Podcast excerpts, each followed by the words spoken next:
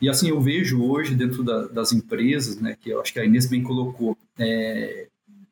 acho que está mudando um pouco isso já, mudou bastante, mas na época que eu iniciei na pós-graduação, a pós-graduação estava muito voltada para seguir uma carreira acadêmica, né, essa é a percepção que a maioria das pessoas tinha, hoje já veio um pouco diferente,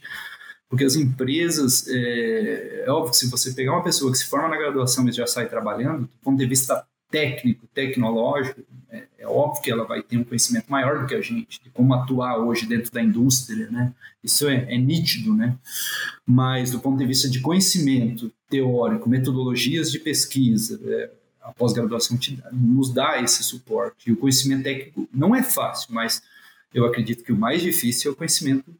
científico, conhecimento teórico de ser adquirido, né, de ser moldado na cabeça da gente, conhecimento crítico também, né, que é na pós-graduação que a gente desenvolve isso, né, e, e, eu vejo hoje que as indústrias elas veem com bons olhos essa formação de um pós-graduando para atuar no mercado, né, que conhecimento técnico eles entendem que eles podem aprender em um curto espaço de tempo, não sei quanto seria esse espaço de tempo, né? Mas um espaço de tempo mais, mais curto do que o espaço de tempo para adquirir todos esse, esse, esses pontos que a gente está discutindo aqui, né?